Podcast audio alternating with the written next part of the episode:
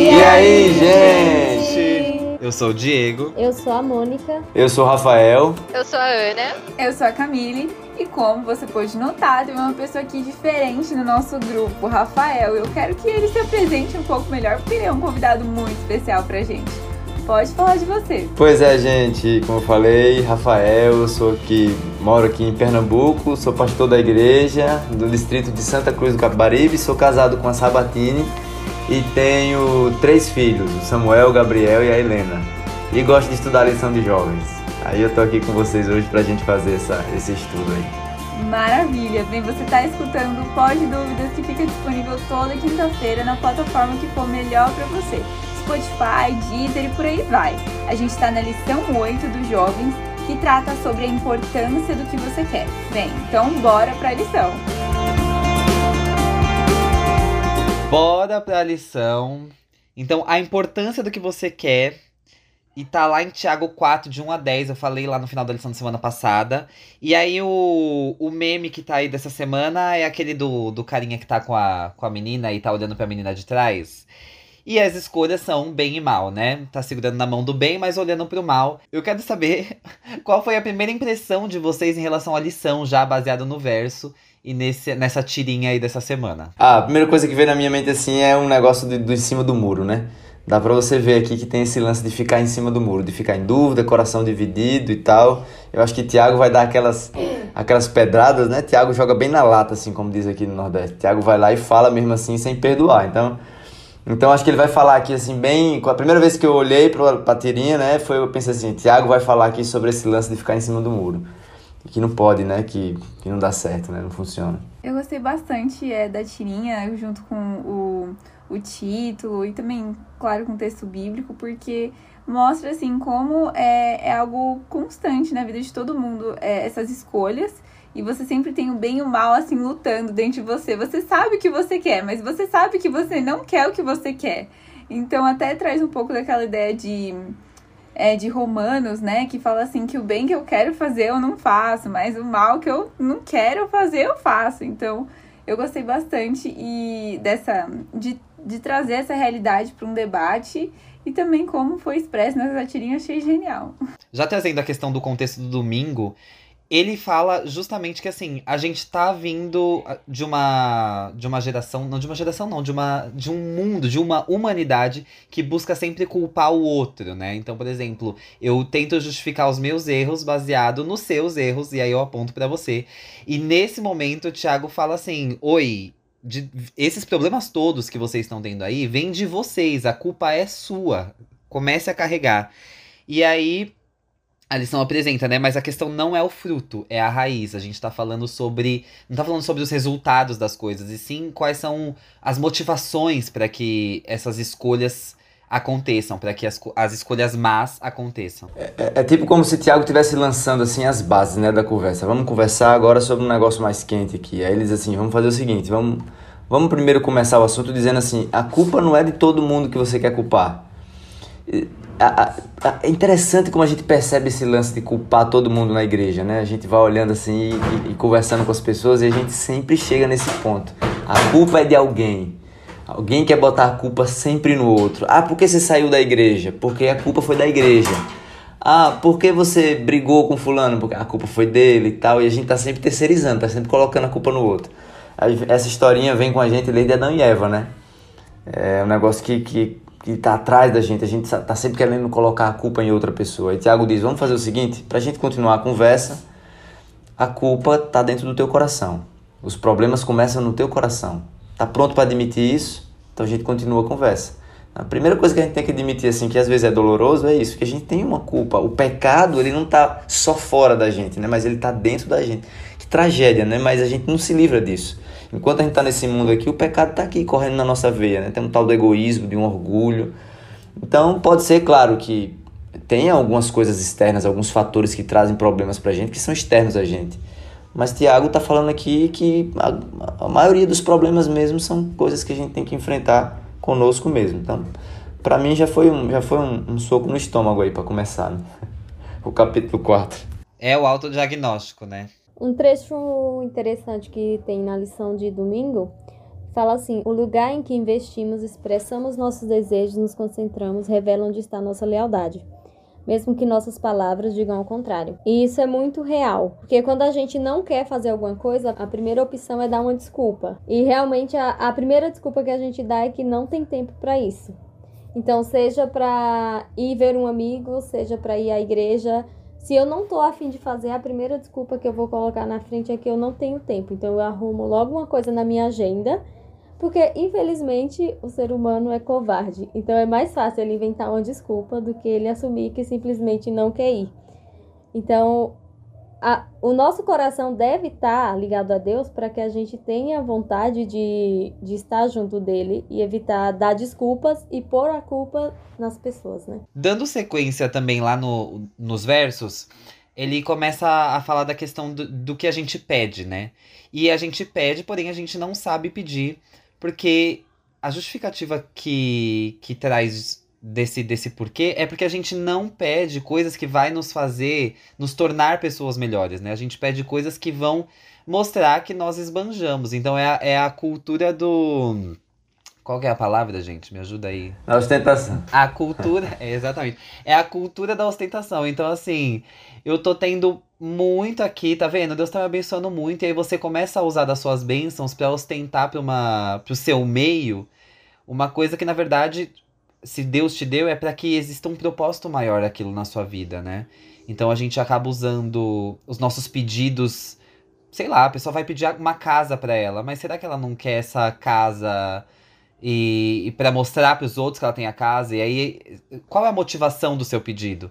E aí Deus sabe qual a motivação do nosso pedido, né? Então ele vai permitir que as coisas aconteçam ou não aconteçam baseado naquilo que ele quer para nossa vida. É, eu, eu, gosto, eu gosto assim demais, estou gostando ainda mais agora do livro de Tiago, porque Tiago é muito prático, né? Até quando ele está falando de coisas do coração, que são bem subjetivas, ele é muito prático. Ele é muito assim, na lata. Tipo, Paulo ele já é mais rebuscado, Paulo ele já é mais um, um, um, teórico, né? Então ele fica ali falando e mostrando as perspectivas e tal, mas Tiago não, Tiago ele chega assim, vamos fazer o seguinte, é isso aqui que acontece no coração do ser humano. Então ele vai seguir uma progressão muito interessante.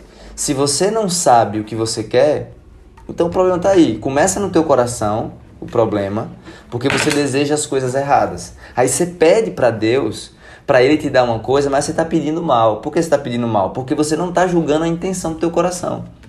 Se você parar para ver dentro do teu coração com mais calma, você vai descobrir que a tua intenção não é a intenção boa. Por isso que Deus não está te dando.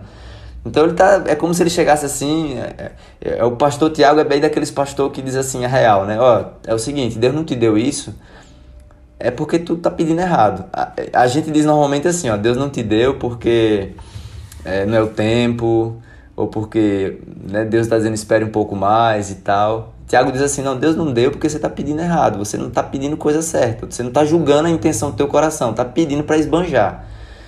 E a gente tem que, mais uma vez, se deparar assim com isso e pensar, realmente é? Ah, qual a intenção do meu coração com isso? É para esbanjar? É para ostentar? Ou é realmente algo bom que eu estou pedindo? Eu tá, tô pedindo certo?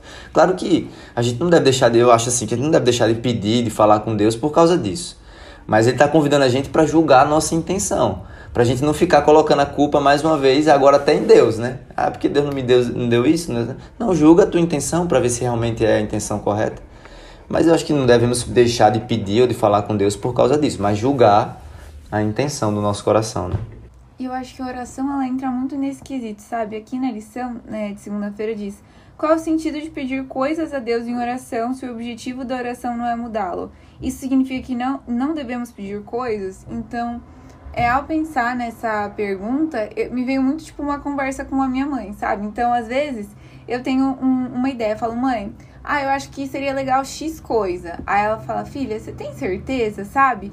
Então, na oração, é como se é, fosse uma abertura para um diálogo em que eu vou crescer a partir da experiência, da perspectiva dela. Então é um momento em que ela fala: é, é, será que vai ser bom mesmo para você isso? Será que não é melhor Y coisa para você? Então eu acho que a gente tem que pedir sim, porque no fundo nem nós nos conhecemos. Então, até por isso que a gente tem essa, esse momento de análise, né? É, Tiago incentiva muito isso, e por toda a Bíblia também. Enfim, mas o caso é que eu acho que a oração ela serve exatamente para isso, uma abertura, um diálogo para que Deus te transforme. Porque ele não é o tipo de pessoa é, que vai fazer com que a vontade dele desça é, pelo seu pescoço, assim, sabe? Não quer te fazer com que. Ele não quer fazer com que você engula o que ele tem para você, mas ele quer te moldar, ele quer te transformar. E oração é um diálogo para que isso aconteça. Eu, eu, eu tenho um, uma Bíblia aqui, você falou isso aí, eu fiquei só lembrando aqui. Eu tenho uma Bíblia aqui onde eu anoto algumas orações, desde que eu tinha o quê? Uns, uns 18 anos e tal. E eu carrego essa Bíblia, já tá bem velhinha. De vez em quando, eu, eu pego, eu boto umas páginas em branco assim, dentro da Bíblia e vou anotando as orações, os pedidos a Deus, né? Ou agradecimentos e tal. Outro dia eu abri essa Bíblia de novo, né? E aí fui ler aqueles pedidos de 10, mais de 10 anos atrás, né? E aí eu ficava ali viajando, lendo assim, dizendo, meu Deus, como que eu pude um dia desejar isso, né? Eu tava pedindo isso aqui pro Senhor. E aí eu digo, meu Deus, ainda bem que o Senhor não respondeu desse jeito, né? Ainda bem que o Senhor fez de outra forma e tal. Então, é, é, é, é bem isso aí que a Camila tá falando. Né? É, Deus, ele quer mostrar pra gente qual é qual é o que está realmente no nosso coração. Por isso que vem o tempo, né? A hora espera um tempo, para que você entenda se é realmente aquilo que você quer. Poxa, é isso mesmo. Deixa o tempo passar um pouco e você vai ver que aquilo não é realmente o que você quer.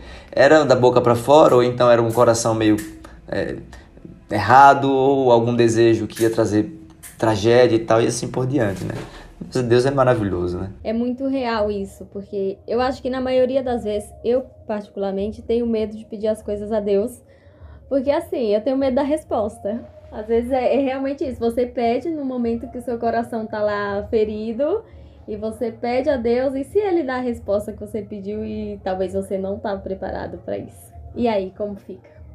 E já aconteceu comigo isso uma vez, Tipo, um evento eu tava muito triste e eu tava chorando. Era um acampamento, se eu não me engano, de diretoria. E teve um fogo do conselho e o pastor falou, entregou um. Eu nem lembro o que, que era, ele entregou alguma coisa lá pra gente e falou assim: é, faz de conta que isso é a coisa que tá machucando você nesse momento. E você vai orar por isso e você vai jogar aqui no fogo do conselho e você vai pedir para Deus que se isso não é para você, que se isso te machuca, que ele tire. E eu orei. Gostei da resposta? Não. Mas se ele respondeu desse jeito, é porque era, né? Porque foi exatamente isso, era o que eu tava sentindo naquele momento. Então eu acho que a gente às vezes falha nisso, né? No medo da resposta. Porque eu peço, mas se Deus me responde da forma que é para responder, talvez eu não entenda. É, gente, partindo para o final da lição, já nesse sentido, é a gente não, não entende muitas vezes essa resposta. E aí, Thiago, no final ali, fala assim: meu, se quebranta, sabe? Se, se entrega, torne sua alegria em tristeza, porque é Deus que vai te exaltar. E aí eu quero saber o que, que vocês tiram de lição desse contexto todo ali de Tiago 4, de 1 a 10. Que contexto a gente consegue tirar? Porque o, o verso finaliza dessa forma, né? Se entrega, deixa que Deus exalte a você, deixa que Ele te molde. É, é isso o resumo, assim, para mim. Mas eu quero saber de vocês, o que, que vocês tiram de lição da lição dessa semana? Bom, além disso que eu citei, né, da, da questão da oração, uma coisa que me chamou bastante atenção foi na lição de quarta-feira, no momento hipertexto, que fala assim: que quando você não sabe o que escolher, ou seja, se você está em dúvida entre Deus e o mundo, é porque você já escolheu. Indiretamente. Ou pode ser que todo cristão já ouviu que está em cima do muro já escolheu o lado que está.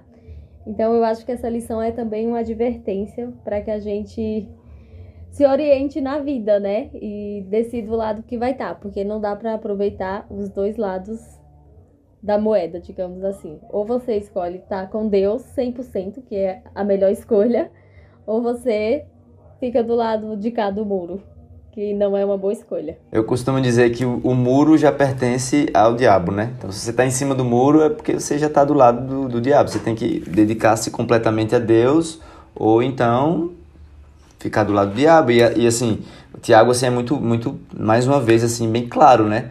Não tem como você ser amigo do mundo, e, e aqui quando ele fala amigo do mundo, eu não acredito que Tiago está falando aqui de, de qualquer coisa no mundo. A gente vive no mundo. Ele está falando das coisas do mundo que são pecaminosas. A, a, a, ele está falando de uma amizade com o pecado. Então, olha, tem que acabar esse negócio. Então tu, tu tem que botar o teu coração na mão de Cristo completamente. Tu tem que deixar no, teu, no trono do teu coração só um. Não dá para ficar nessa de aqui, lá, aqui, lá e tal.